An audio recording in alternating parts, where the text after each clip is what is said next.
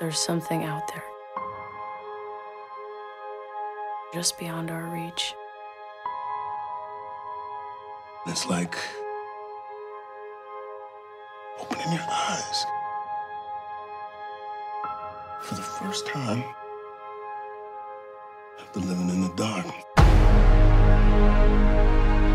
Your rage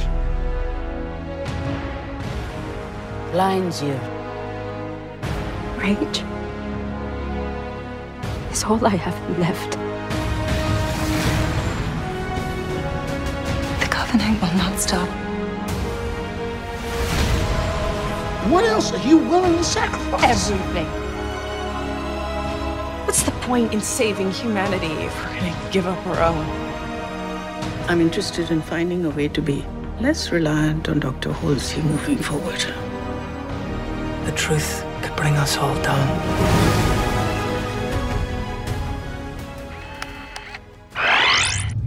Salutations citoyennes et citoyens Moi, c'est Willem, capitaine de l'espace et podcasteur pour Hyperdrive. Bienvenue dans mon vaisseau, vous serez prié d'enlever vos pompes, hein. On est entre gens armés, peut-être, mais civilisés.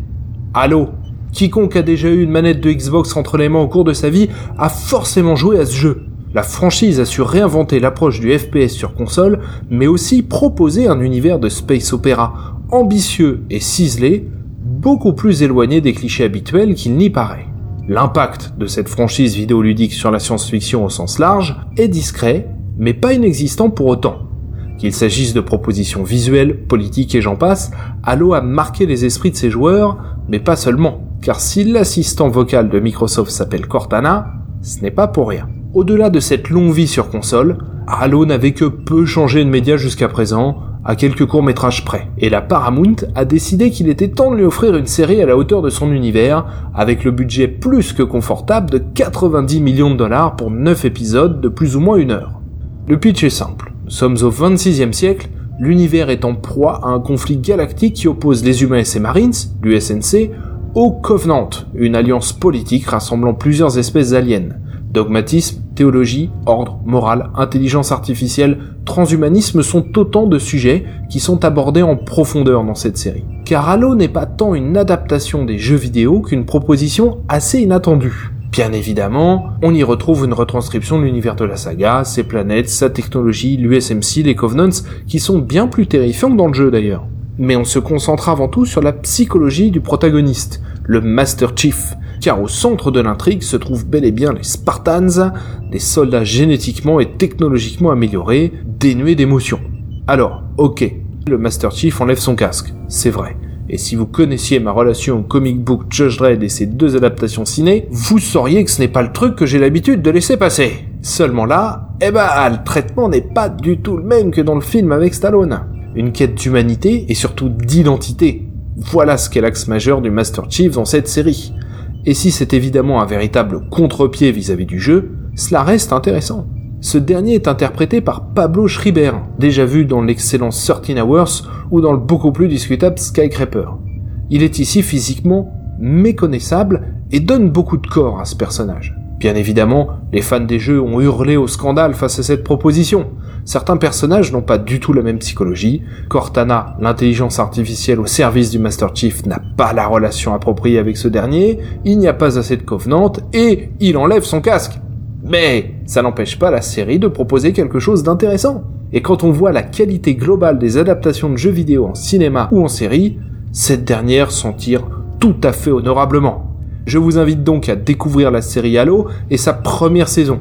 Lâchez prise quant à la franchise vidéoludique, sinon vous serez malheureux, et découvrez une proposition différente de cet univers et ses protagonistes.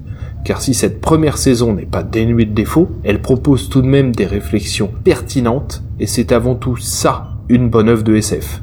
C'est tout pour moi, citoyennes et citoyens. À très bientôt.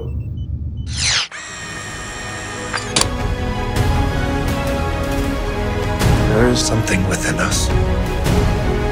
Something sacred. Something worth protecting.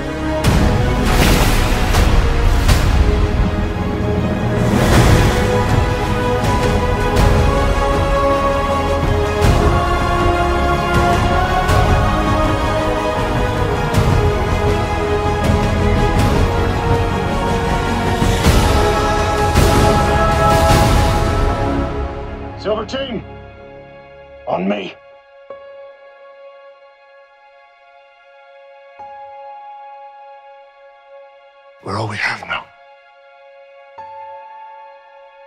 It's just us.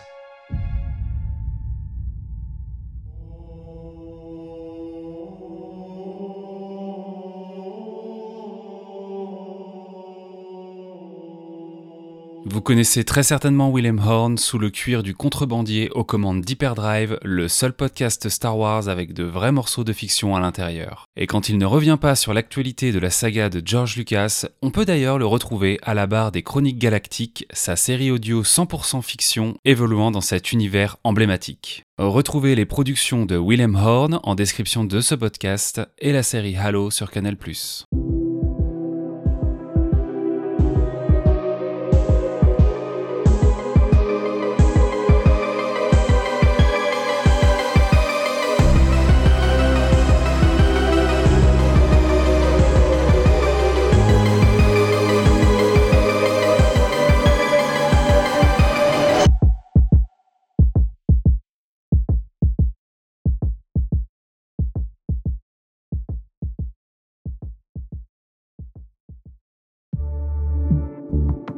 Bonus. Trax.